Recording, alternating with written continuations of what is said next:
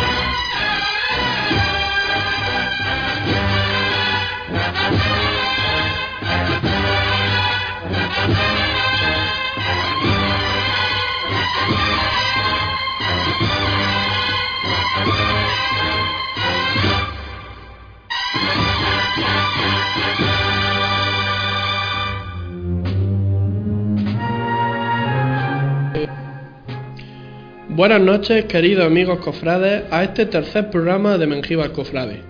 Como en los programas anteriores, tenemos a cargo del control de sonido a Jesús Liona y a cargo de la música que escucharemos a Alonso Medina. Un servidor, Juan José Torres, intentará de nuevo acercar nuestras cofradías y estos cofrades a ustedes a través de la onda. Entre todos, esperamos que disfruten con estos minutos cofrades como cada semana. Gracias de corazón a esos oyentes que cada semana nos escuchan a través de Radio Mengíbar de parte de todo el equipo de Mengibar Cofrade y en especial de este que le habla, muchas gracias. Como ya aventuré en el programa pasado, este programa tratará sobre nuestra Semana Grande, nuestra Semana Santa.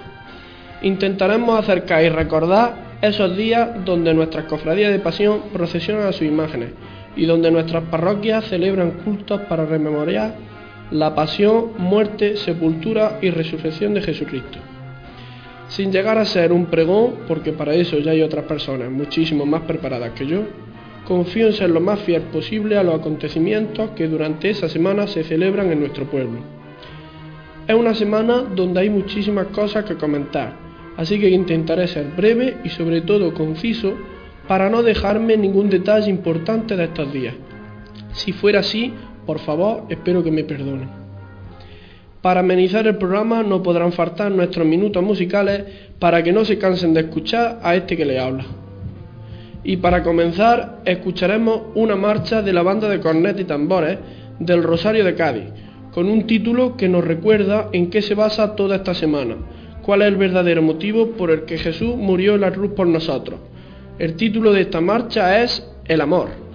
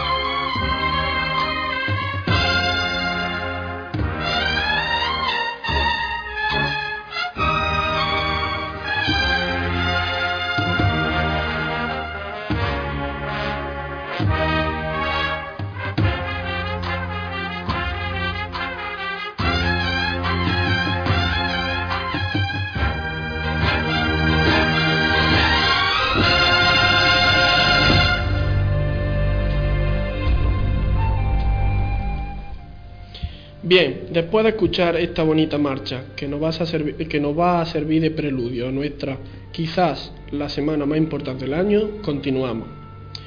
En nuestro pueblo, como ya comenté en el anterior programa, todo empieza el sábado de pasión o de ramos, donde se desmontan los altares de culto de la cuaresma y comienza el adorno y preparación en las parroquias del altar para la Eucaristía del Domingo de Ramos.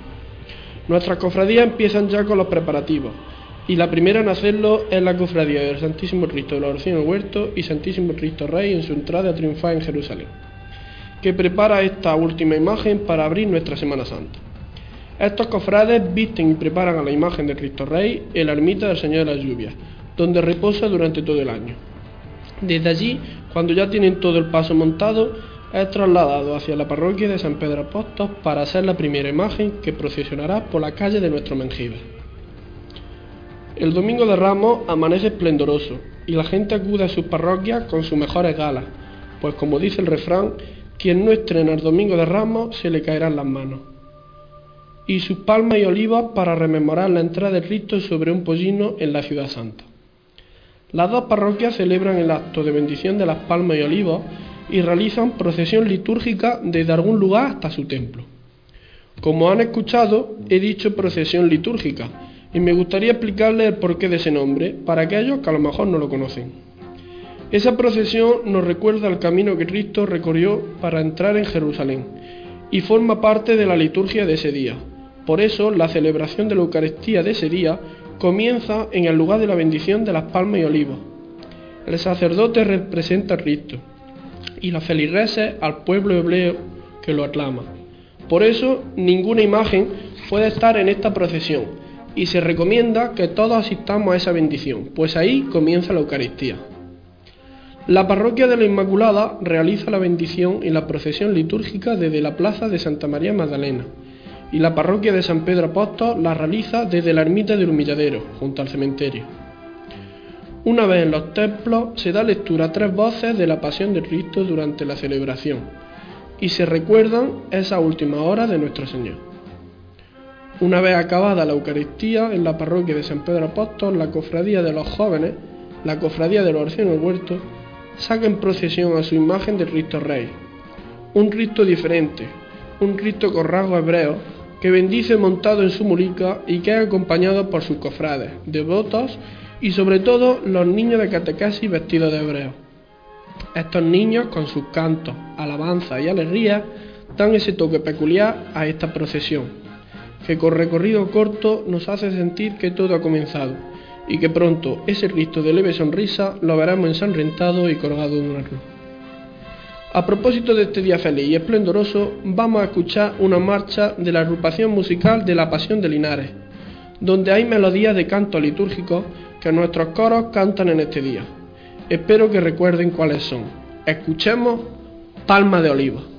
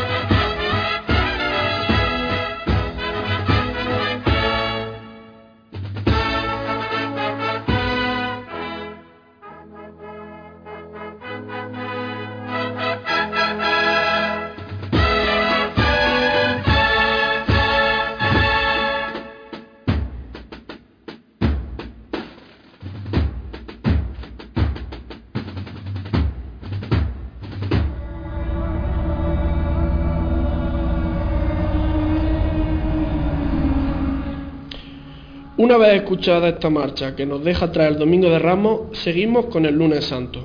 En este día no hay ninguna procesión ni culto en las parroquias. Es un día para adecuar los templos para los días grandes. La cofradía de los Señor Huerto traslada a primera hora de la tarde al Cristo Rey a la ermita hasta el próximo año. También, desde hace unos años, la cofradía del Señor de la Lluvia celebra en la ermita que lleva su nombre, y digo bien, que lleva su nombre, porque por si alguien tiene confusión, la ermita del Señor de la Lluvia no es de propiedad de la cofradía de dicho nombre, es propiedad de nuestro ayuntamiento, así como los terrenos colindantes del cementerio. En la ermita es donde las cofradías del Señor de la Lluvia y la cofradía de la oración del huerto veneran a sus imágenes durante todo el año y se encargan por igual de su mantenimiento y apertura. Pues bien, esta cofradía realiza en la tarde del lunes santo un besapié al Cristo y un besamano a su dolorosa la Virgen de la Amargura y la Virgen de la Esperanza y Trinidad. Una vez acabado dicho acto, al cual acuden multitud de devotos, los costaleros del Cristo de la Lluvia y la Virgen de la Amargura trasladan a sus titulares a ritmo de tambor hacia la parroquia de la Inmaculada. Allí se realizará a primera hora de la noche la conocida como oración de los jóvenes, presidida por dichas imágenes. Un pequeño rezo organizado por la cofradía y los jóvenes de las dos parroquias. Una vez acabado este acto, las imágenes son trasladadas en silencio a la parroquia de San Pedro Apóstol para su salida procesional el miércoles santo. Amanece un nuevo día, el martes santo. También mm, tampoco hay ninguna procesión en nuestro pueblo durante ese día, pero las cofradías ya sí que preparan todos sus tronos e imágenes titulares que salen del iconostasio de la parroquia de San Pedro Apóstol para ser colocadas en sus respectivos tronos. Camareras, vestidores, floristas, y todos los cofrades se encargan de que las imágenes de nuestras cofradías luzcan lo mejor posible para su salida por las calles de nuestro pueblo. Pues bien, el martes santo, aunque las dos parroquias tengan durante el lunes, martes y miércoles santo horario de confesiones, es el día de la reconciliación por antonomasia. Se suele hacer en la parroquia de San Pedro Apóstol una celebración de la penitencia, donde varios sacerdotes en la tarde del martes santo se colocan en varios lugares del templo para darnos ese maravilloso sacramento que nos reconcilia con Dios nuestro Padre, pues debemos reconocer que somos pecadores y Él nos perdona con su infinita misericordia. De esta forma estaremos dispuestos a celebrar en paz con Dios los momentos de la pasión y muerte de su Hijo. Por la noche, alrededor de la medianoche, se celebra un Vierruz interparroquial por la calle de nuestro pueblo. Una gran cruz es portada por los feligreses de las dos parroquias que se van turnando para llevarla, así como son leídas las 14 estaciones del Vierluci y sus respectivas meditaciones en lugares del recorrido. Este Vierluci comienza en una parroquia y finaliza en la otra, alternándose con los años. Un acto que une a las dos parroquias, pues no podemos olvidar que lo de las dos parroquias solo es por comodidad para celebrar nuestro culto debido a la expansión de nuestro pueblo y la lejanía de algunas personas para asistir a algunos de los templos. No podemos intentar dividir Manjiva en dos mitades como si fuéramos equipo de fútbol. Debemos ser una comunidad unida en nuestra fe, seamos feligreses de la parroquia que seamos. Ahora vamos a escuchar una bonita marcha de la banda de cornete tambores de las tres caídas de Triana, que a propósito de nuestro martes santo tiene un título para que nos haga reflexionar. Escuchemos arrepentimiento.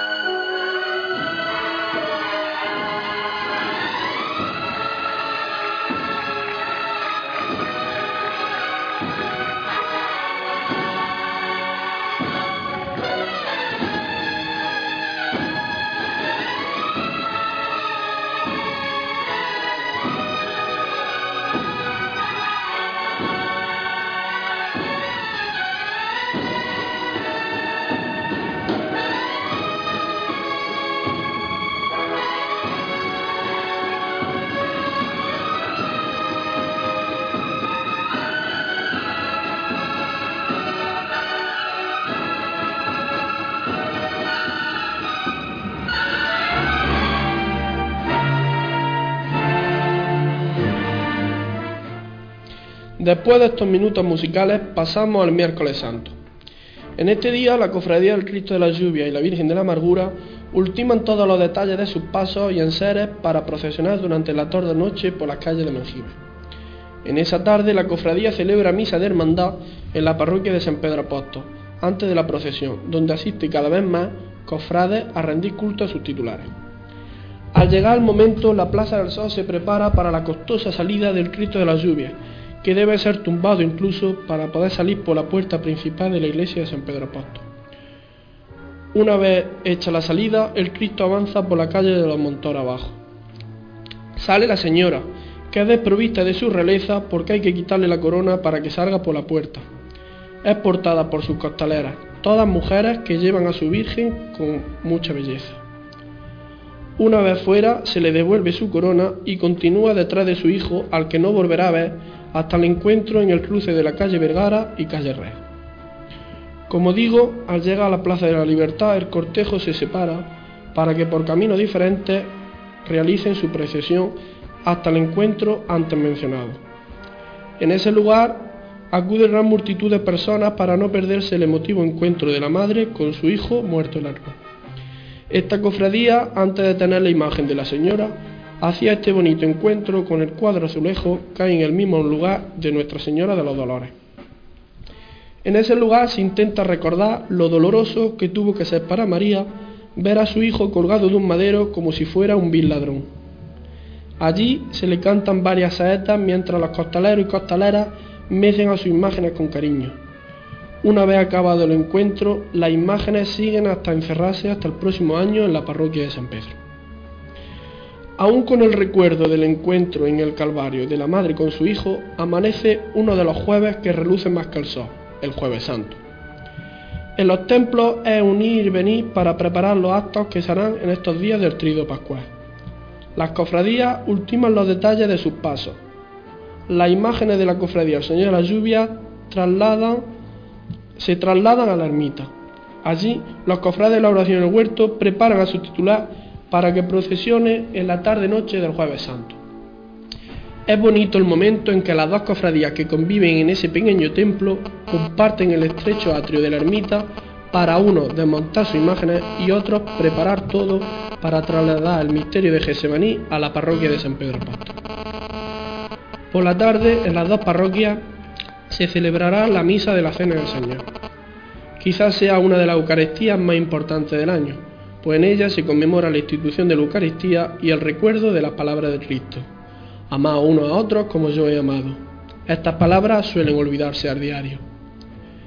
Me llamarán pesado, pero de nuevo tengo que hacer hincapié a los cofrades mengibas y a los no cofrades también, para que asistan a los oficios y cultos de estos días. Si todo el año es importante acudir a nuestras celebraciones, estos días más si cabe por la importancia de lo que se celebra. Los sacerdotes rememoran el lavatorio de Jesús a sus discípulos en la parroquia de San Pedro Apóstol. En la parroquia de San Pedro Apóstol, perdón, son los representantes de las cofradías vestidos con su traje de estatuto los que hacen de apóstoles, un bonito gesto que nuestro capellán quiso recuperar de antaño. Acabada la celebración, el monumento está preparado para acoger Cristo hecho pan eucarístico, pero antes un acto tradicional de nuestro pueblo. Los cofrades del dulce nombre de Jesús y Señor sacramentado, ataviados con su traje de estatuto, traje de alabardero, prenden cariñosamente hablando a Cristo, pues lo que realmente harán nuestros queridos judíos es acompañar y velar al Señor sacramentado en el monumento realizando turno de guardia. Acabada la Eucaristía de la Cena del Señor, Mengiba se prepara para la procesión del Jueves Santo. Según los Evangelios, Cristo después de la última cena se fue a orar al Monte de los Olivos, a Gesemaní. Allí aceptará el cáliz de la pasión y sabrá perfectamente lo que tendrá que pasar hasta morir en la cruz. Uno de esos, una de las cosas que tendrá que pasar será ser azotado, eh, atado a una columna.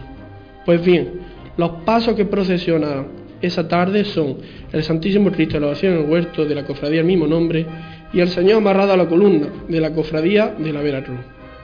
Debo de decir que esta procesión es mal llamada procesión del amarrado, pues ningún Cristo es más que otro. De hecho, es la única procesión donde saldrán dos Cristos, de ahí que la procesión deba de llamarse procesión del jueves santo. Simplemente salen dos pasos, solo eso. Sale primero el Santísimo Cristo de la oración, acompañado de sus cofrades. En la delantera del paso podemos observar un relicario con hojas del olivo milenario de Gesemaní, en Jerusalén, que fueron los únicos testigos de aquella oración del Hijo del Hombre. Después sale el paso del Señor amarrado a la columna. Es de 1940, realizada por el imaginero Navas Parejo, en Granada. Esta procesión discurre por el llamado recorrido tradicional, recorrido que aunque algunos empeñen ya se ha quedado obsoleto, una tradición que algunas cofradías con buen criterio están solucionando. Ese recorrido era perfecto en los siglos XVIII, XIX e incluso XX, cuando Mengiba se extendía por esa zona, pero a esta altura, siendo ya una ciudad de más de 10.000 habitantes, ese recorrido debe de irse olvidando. Hay innumerables calles de nuestro pueblo que nos pueden ayudar a ese recogimiento que merecen esos días y nuestros titulares sin necesidad de pasar por esas calles. Desde aquí, desde Mengíbar Cofrade, en Radio Mengíbar, llamo la atención de esas personas que insisten en que ese es el recorrido que hay que tener por ser el de siempre, que piensen por qué ahora vamos en coche y no en burro a nuestro trabajo. Las dos imágenes vuelven a la parroquia acompañadas de sus cofrades y devotos una vez acabada la procesión, para esperar allí hasta el próximo año, Dios mediante. Después de comentar la procesión del Jueves Santo, vamos a poner una marcha dedicada al momento de la oración de Cristo. Esta marcha es interpretada por la agrupación musical Santa María Magdalena de Araal de Sevilla. Esta agrupación es llamada la Madre Maestra por considerarse una de las primeras en este estilo musical. Escuchemos Oración en el Huerto.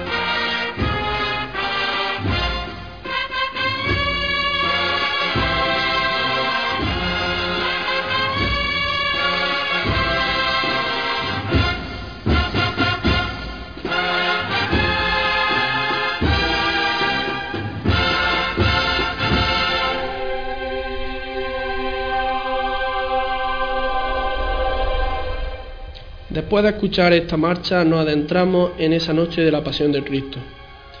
En la parroquia de San Pedro Apóstol se celebra el rosario y letanía a Jesús y posteriormente los tradicionales pregones organizados por la cofradía de nuestro Padre Jesús Nazareno.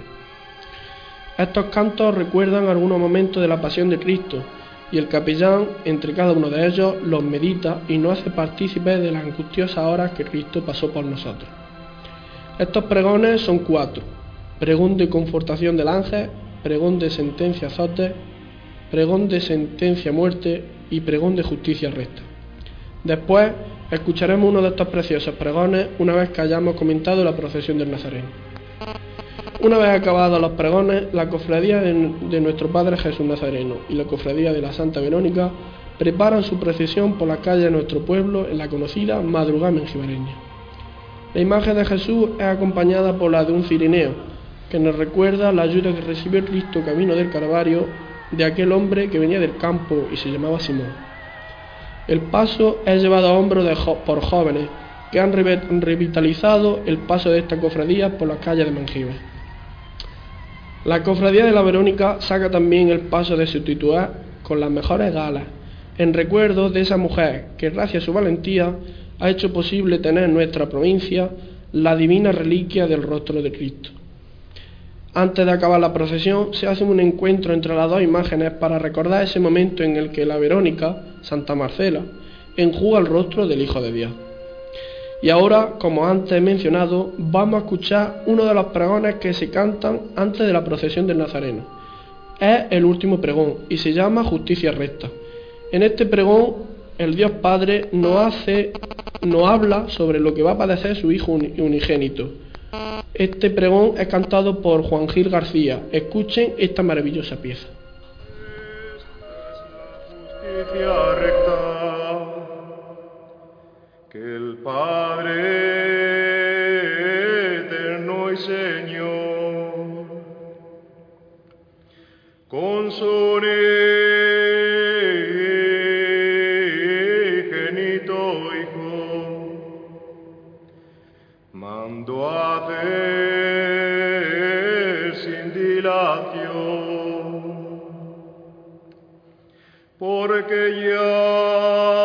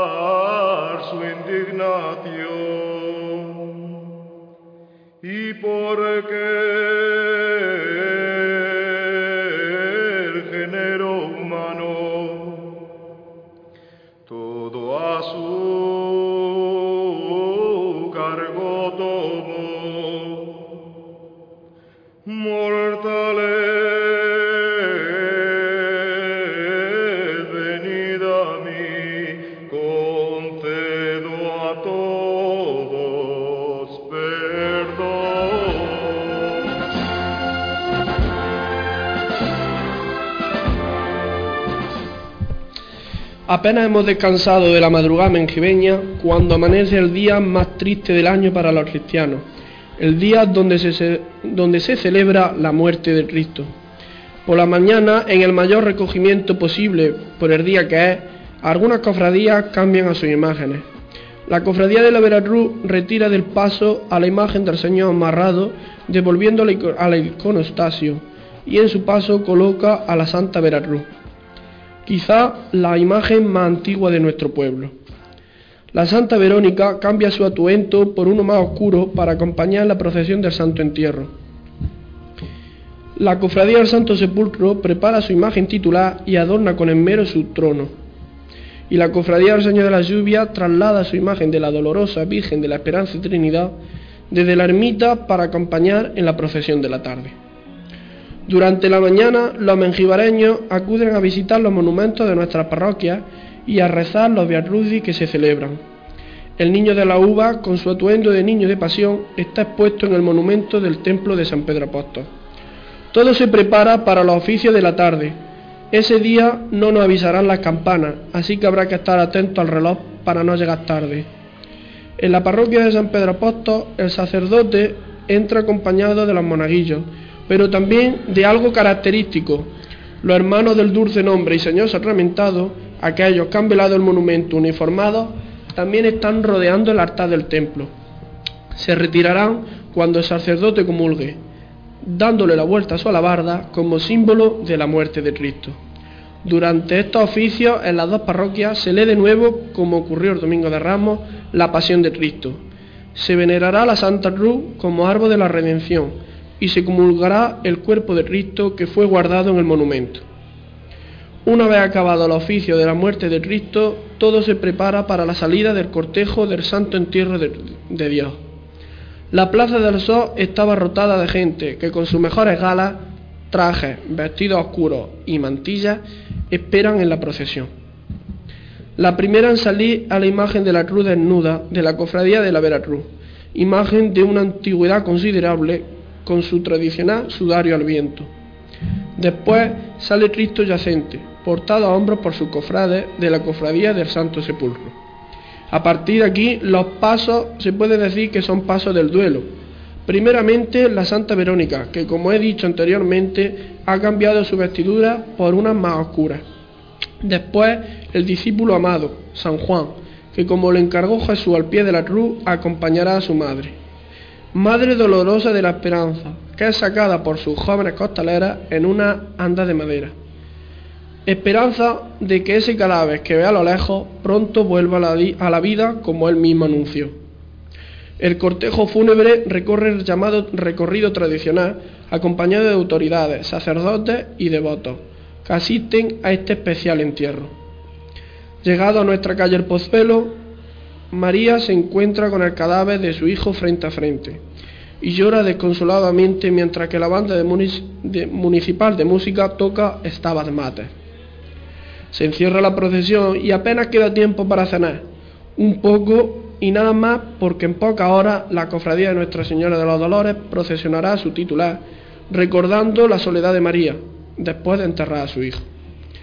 Esta cofradía reúne a su hermano en el interior del templo de San Pedro Apóstol para rezar alguna oración y meditarla. Después, la procesión saldrá acompañada de algunos cofrades de las cofradías de pasión con sus trajes de estatuto. Hay que decir que es la única procesión donde están obligados por su estatuto los hermanos del dulce nombre de Jesús, nuestros judíos, a ir con sus trajes de estatuto. En la demás son invitados por las cofradías a las que acompañan escoltando sus titulares. La Señora de los Dolores es portada en un inmenso trono a hombres de sus costaleros y costaleras vistiendo la túnica del traje de estatuto de la hermandad. De esta forma María es acompañada en su soledad, sin estar sola, por las calles que anteriormente recorrió el entierro de su hijo, hasta encerrarse en el templo. En nuestros minutos musicales vamos a poner una marcha fúnebre, dedicada a nuestra madre. Esta marcha de palio es interpretada por la conocida banda de música Soria 9. Escuchemos Mater Mea.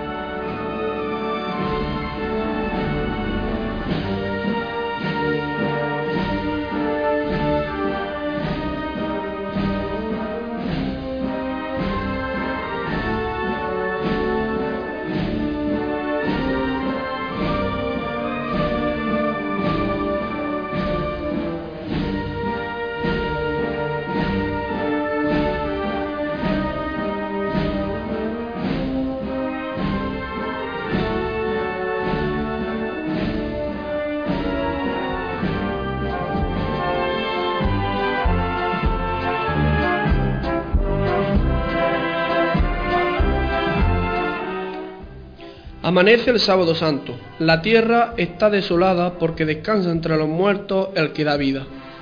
En la parroquia de San Pedro, a primera hora de la mañana, se celebran unos breves oficios sobre la sepultura de Cristo. La madre, colocada en el centro del templo, mira al sepulcro de su hijo. En este breve ejercicio recordamos que Cristo bajó a los infiernos al despertar al primer hombre y rescatarlo del pecado. Una vez acaban los oficios, la hermandad y cofradía acuden a desmontar su paso a imágenes y, las que procesionan el domingo de resurrección a montar lo suyo. El Santísimo Cristo de la Oración vuelve a la ermita hasta el año próximo y las demás imágenes a su lugar en el iconostasio. La cofradía del dulce nombre de Jesús prepara sus pasos de Jesús resucitado y del niño de la uva, que vuelve a vestirse de niño glorioso después de haber estado con túnica morada y cruz al hombro desde el miércoles de ceniza. La cofradía de Santa María Magdalena, testigo primero de la resurrección de Cristo, prepara el paso y la imagen de nuestra patrona. La cofradía de la Virgen de la Cabeza preparan a su imagen en su capilla de la Casa Hermandad. En este día la Virgen no irá acompañada de su característico niño, pues Cristo habrá resucitado. Por la noche en las dos parroquias se celebra la vigilia pascual, la misa más importante del año.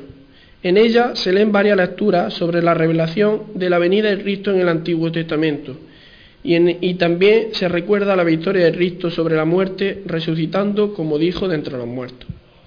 Es una celebración llena de luz, alegría y vitalidad. Atrás quedaron el luto y las lágrimas. En la mañana del domingo de resurrección, un día soleado y brillante, Mengiba se viste de fiesta para celebrar que Cristo ha resucitado. Después de misa, la gente se agolpa para ver la salida y el recorrido de la procesión. Primero sale nuestro niño de la uva, con sus mejores galas y su característica uva. Después, Cristo resucitado con su banderín de victoria. Acompañan al cortejo nuestra patrona, Santa María Magdalena, la primera que vio a Cristo resucitado, con el sudario de la resurrección. Y ella fue la que se encargó de anunciarlo. Detrás, el discípulo amado que hoy acompaña a María, pero esta vez indicándole el camino para ver a su hijo ya resucitado. Y cerrando la procesión, Nuestra Señora de la Cabeza, alegre por saber que la promesa de su hijo se ha cumplido. Esta es portada por su hombre de trono con gran enmero y belleza. En la Plaza de la Libertad tendrá lugar el encuentro de María con su hijo, esta vez vivo de nuevo. Es un día de júbilo y fiesta que nuestro pueblo conmemora. Las familias se juntan después de la procesión y comen juntos. Antes de acabar nuestro programa, un poco más largo por todo lo que hemos tenido que contar, vamos a escuchar una marcha dedicada a esta victoria sobre la muerte y al anuncio que Jesús dio. Al tercer día resucitaré. Pues bien, escuchemos la marcha interpretada por la agrupación musical Nuestra Señora de los Reyes de Sevilla. Y al tercer día.